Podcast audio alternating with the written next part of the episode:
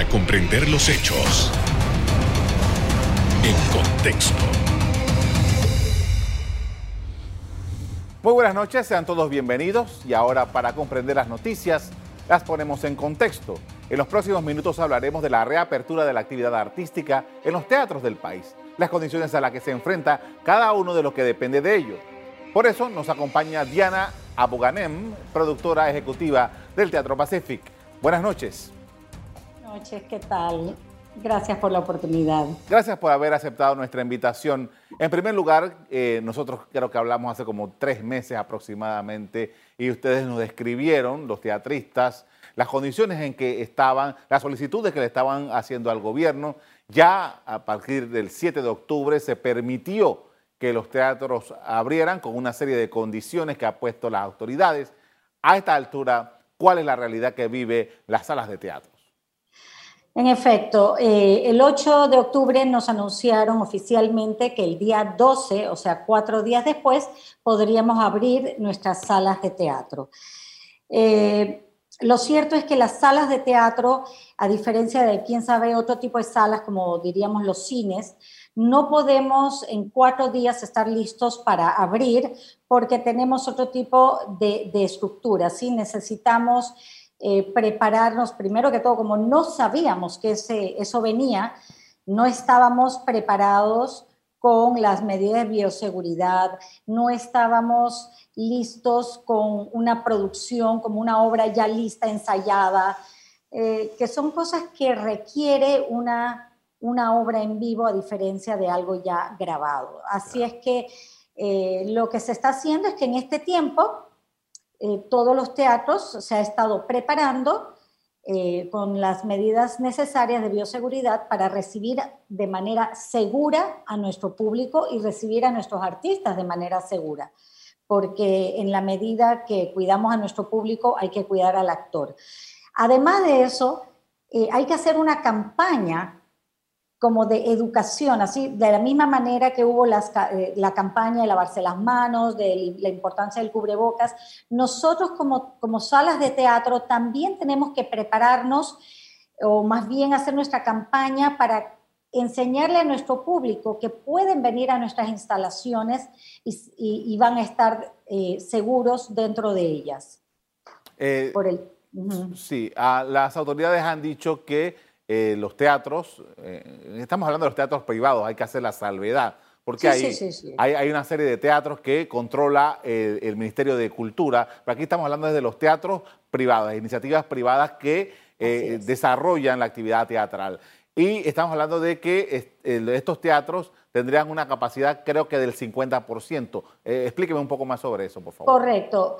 la apertura se da con la condición de que solo podríamos albergar el 50% de, los, de las butacas, usar el 50% para poder de esta manera guardar el distanciamiento requerido entre una persona y otra. Eh, así es que ya allí, eh, dependiendo la sala, es lo que le va a dar eh, o no el poder, la potestad de poder abrir o no. Por ejemplo, el Teatro Pacific que somos nosotros, tomamos la decisión de abrir ya con todo es en el 2021, porque nosotros tenemos dos salas eh, de teatro eh, en nuestro espacio.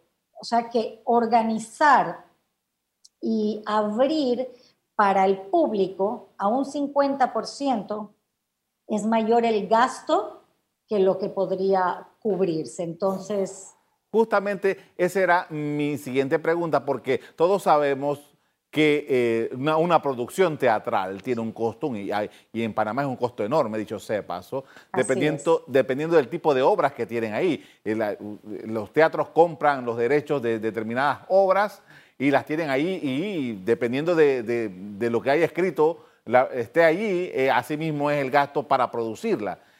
¿Qué tipo de obras pueden hacerse con estas condiciones? Tendría que, ya no podían ser las producciones que a lo mejor el Teatro Pacífico estaba pensando, a lo mejor producciones con menos actores, con menos mobiliario, con escenografías mucho más simples. ¿Qué, han estado pensando respecto a las producciones teatrales? Exacto. Para, para poder abrir con una capacidad del 50%, realmente tenemos que contemplar producciones mucho más baratas, más económicas, donde el gasto de la misma producción no sea tan cara. Y eso se logra definitivamente bajando eh, la cantidad de actores. Eh, también empezar a hacer pues las escenografías un poco más minimalistas y Ojo, que yo sí estaría en pro, y estoy segura que todos nuestros colegas, en que se empiece a consumir mucho más de los dramaturgos nacionales, de los dramaturgos panameños, porque a la hora que nosotros tenemos que pagar derechos hacia afuera, son sumamente costosos.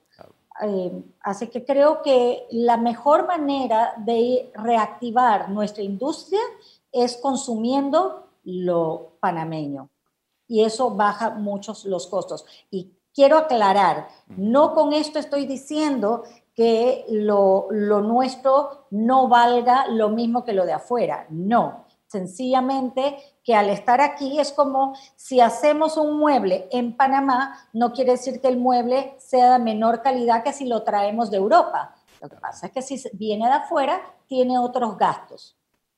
Eh, generalmente, un poco para tener una idea, usted ha dicho que en el caso del Teatro Pacific se reiniciaría toda la actividad teatral en el 2021. Eh, generalmente, montar una obra de teatro, elegir una pieza, elegir quién lo va a dirigir, quién la va a producir, bueno, el productor es el que se encarga de eso, pero quiénes son los actores, quién va a ser el, el escenario, quién se va a encargar de la escenografía y tal. ¿Cuánto tiempo toma hacer toda esta preproducción antes de ir a escena? Bueno, dependiendo del tipo de obra es lo que demora también. Eh, vamos a hablar, hablemos de lo que se va a estar viendo eh, por el primer año después de esta pandemia, que van a ser cosas un poco más sencillas y yo pienso que necesitaríamos no menos de dos meses por obra, ¿sí? Porque entre que contratas y, haces, eh, diseñas y ensayas, porque los ensayos muchas veces dependen de la, eh, de la disponibilidad de los actores y de los directores. Ojo, ahora, en estos últimos años, eh, aumentó la, demanda de teatro y la oferta. Y al haber más oferta, pues empezamos a, a encontrar más actores jóvenes, pero pero recién los empiezas a encontrar. O sea que básicamente un actor puede estar en varias obras, no se van a presentar simultáneamente, pero mientras estás presentándote en un teatro, estás ensayando en la otra, o tienes dos obras por estrenar una tras de la otra, así que puede ser que estés alternando los ensayos. Por ende, eh, sí me gusta hablar de dos meses porque no pueden ensayar por lo general todos los días pero sí, ese es el requerimiento mínimo. Con esto vamos a hacer una primera pausa. Al regreso continuamos hablando de la industria del arte con Diana Abuganem, productora ejecutiva del Teatro Pacífico, y vamos a conocer otros detalles, otras informaciones. Ya volvemos.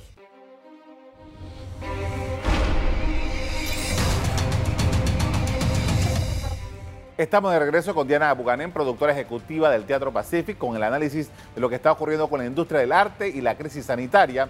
Y precisamente eh, una de las cosas que hablábamos nosotros hace un tiempo acá era la situación en que estaban los teatristas, los actores, los cantantes, los músicos, los, eh, literatos, eh, los, escenógrafos, los pintores, todas las personas que están involucradas en el, desarrollo del teatro. Y entiendo que hay una iniciativa para poder ayudar a estas personas. Explíquenos, por favor.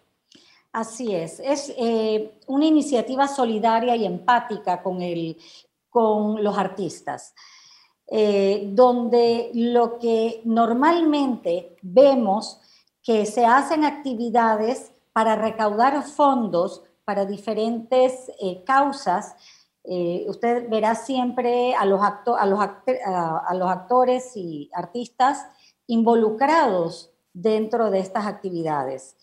En esta ocasión tenemos a los artistas haciendo esta actividad para recaudar fondos para los mismos artistas, porque entiéndase que muchos de ellos solo se dedican a, a este oficio, ya sean músicos, ya sea eh, actor de teatro o ya sea de la danza, se dedican única y exclusivamente a eso. Dicho esto, no tienen los ingresos.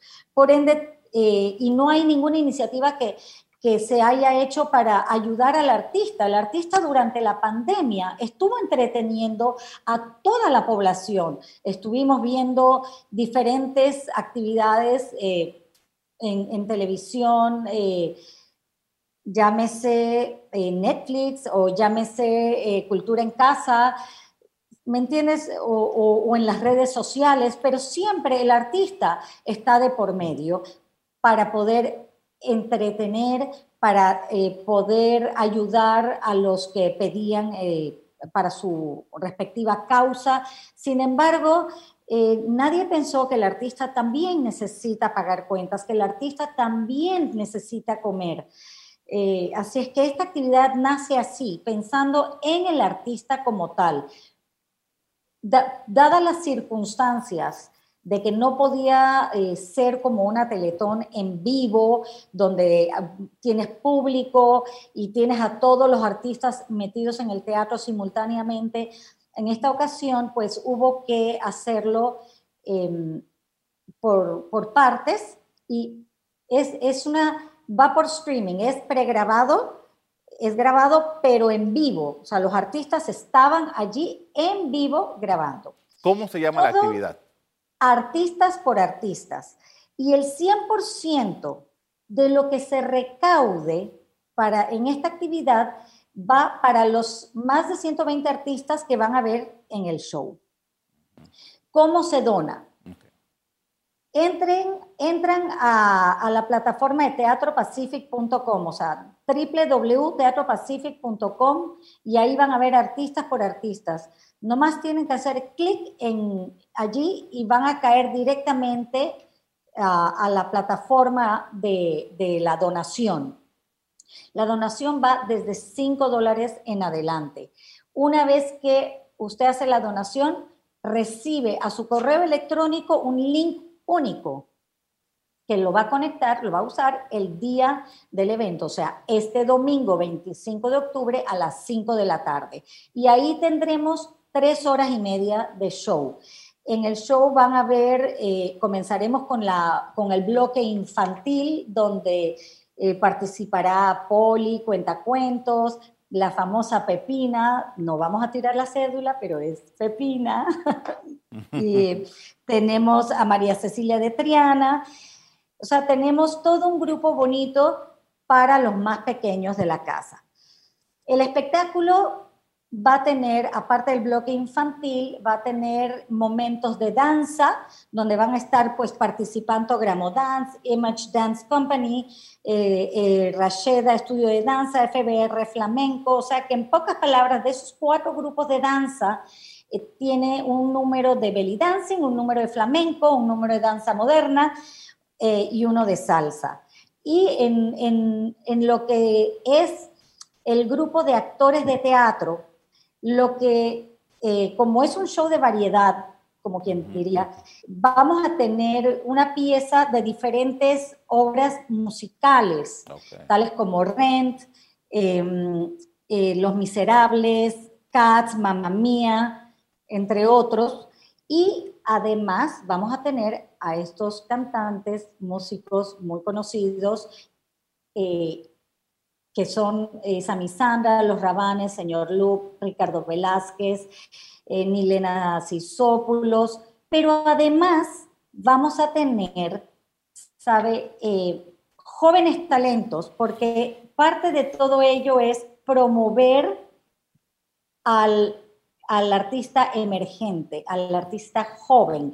Ahí tenemos a, un Alejandro Lagrota, tenemos a Fausto Moreno, Jackie Plomer, Carlos Vallarino, tenemos muchos, son 25 cantantes, o sea, tenemos mucho talento, mucho talento. Todos panameños. Ok, entonces reiterando para que quedar claros acerca de las personas que estén interesadas en ver este espectáculo y que quieran además contribuir, de, pues la forma de contribuir con los artistas panameños es a través de la plataforma que da eh, la, la, web del Teatro Pacific. Explíquenos nuevamente eso, por favor. Entre a la página web del Teatro Pacific, www.teatropacific.com, y ahí le va a aparecer la forma de donar. Hay quienes tienen el app del Teatro Pacific, porque también lo puede hacer a través del app. Baja, y si no tiene la aplicación, es muy sencillo bajarlo a través del Play Store o Google Store y de Apple Store y lo baja. En su defecto, porque ahí está para todos los, para todos los, los que son más o menos tecnológicos, puede también entrar a la página de panaticket.com y eh, hacer su donación a través de Panaticket. Es muy sencillo, www.teatropacific.com. Va a hacer su donación y recibe el link, de, eh, el link único para poder entrar al evento el día eh, este domingo 25 a las 5 de la tarde. Eh, Todos los fondos, para mí es muy importante que quede muy claro, porque es todo esto va a, eh, a través de la Fundación Tocando Madera. Hicimos alianzas, la Fundación Tocando Madera de Gigo, con Gigo Sugasti, la empresa Fluge, que es el proveedor de todo el equipo, y el Teatro Pacific. Hicimos esta alianza para poder hacer este espectáculo y todos los fondos a través de la, Fundación Tocando Madera van a ser destinados a los más de 120 eh, artistas que están en escena, que van a ver ese día.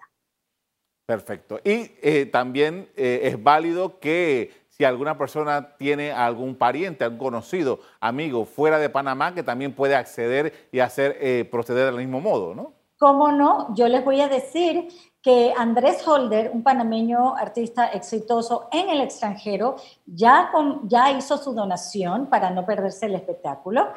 Eh, Hilda Mason, una muchacha joven, actriz panameña en Nueva York, hoy en día también ya hizo su donación. Perfecto. Tenemos muchos artistas afuera que nos ayudan. Perfecto. con esto es momento de hacer otra pausa. Al regreso seguimos conversando sobre la situación del teatro en Panamá. Ya volvemos.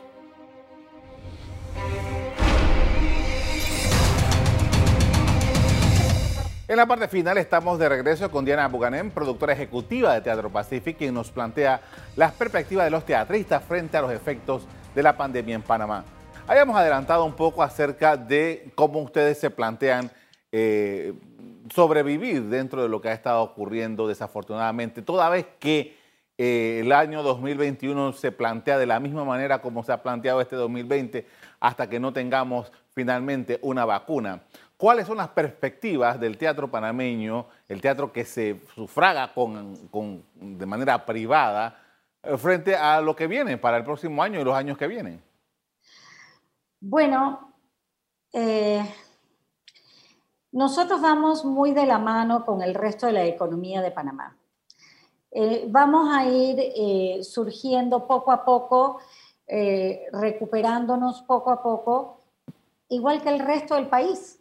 ¿Sí? Tenemos, no podemos rendirnos, hay que seguir, dependemos mucho de, de, todos los incentivos que se vayan a dar en el camino, dependemos también de, de qué es lo que va a suceder qué va a suceder con, con, el tema del MIBIOT, con los alquileres, porque son deudas adquiridas durante la pandemia, que si de por sí mantener una sala en condiciones normales, o sea, no a través de un cierre, eh, no es fácil, cuando ya hemos adquirido una deuda de siete meses, pues es una cuestión de, llegar a, felices términos con, con los arrendadores para llegar a arreglos de pago y ver realmente qué, qué hacer, cómo, cómo subsistir, solamente trabajando y recibiendo el apoyo del Estado y del público y la empresa privada.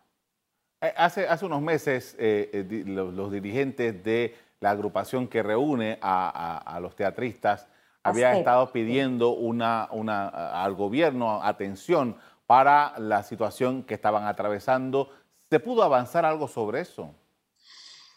Bueno, lo que estuvimos pidiendo era eh, saber en su momento que nos dieran luces de cuándo íbamos a poder abrir, porque eso nos hubiera permitido, si hubiéramos sabido, eh, abrir en octubre ya con una obra, cosa que pues obviamente en cuatro días ya no podemos estar listos y mucho menos cuando tenemos un noviembre y diciembre y enero, que son meses muy flojos en cuanto al entretenimiento para nosotros aquí en Panamá. Eh, y la otra cosa era ver cómo de alguna manera a través del MIBIOT podían ayudarnos precisamente lo que decía, que nos ayuden a, establecer reglas o acuerdos para con la deuda adquirida en estos, en estos meses de cierre. Eh, eso está en el tapete, no se ha concluido nada aún. Y eso le está pasando al sector de los restaurantes y a todos, a todos los sectores. Estamos en la misma, en la misma página. estamos hablando aproximadamente de una docena de salas de teatro, ¿no? Que, que son las que eh, eh, hay en Panamá eh, privadas. Correcto, aunque ahorita ya tenemos que hablar de, antes eran 12, ahora tenemos que hablar 11 porque ya una de esas salas cerró. Justamente esa era mi introducción a la pregunta, si se habían mantenido, ¿qué ha ocurrido durante todo este tiempo? Bueno, ya una de las salas eh, cerró, eh, quedan 11 y bueno, solamente lo sabremos en el transcurso de estos próximos meses porque nosotros sabemos con certeza de que los meses que nos esperan no son fáciles, porque ya operando el 50% ya no es fácil.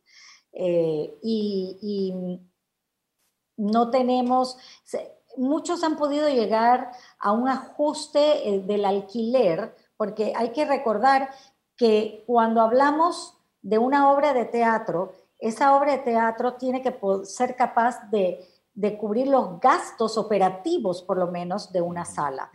Eh, sabemos que podemos eh, reajustar el alquiler, sentarnos a hacer el, costo de lo que es el, alquiler del, del, espacio. Sin embargo, las cuentas de luz no han venido más bajas.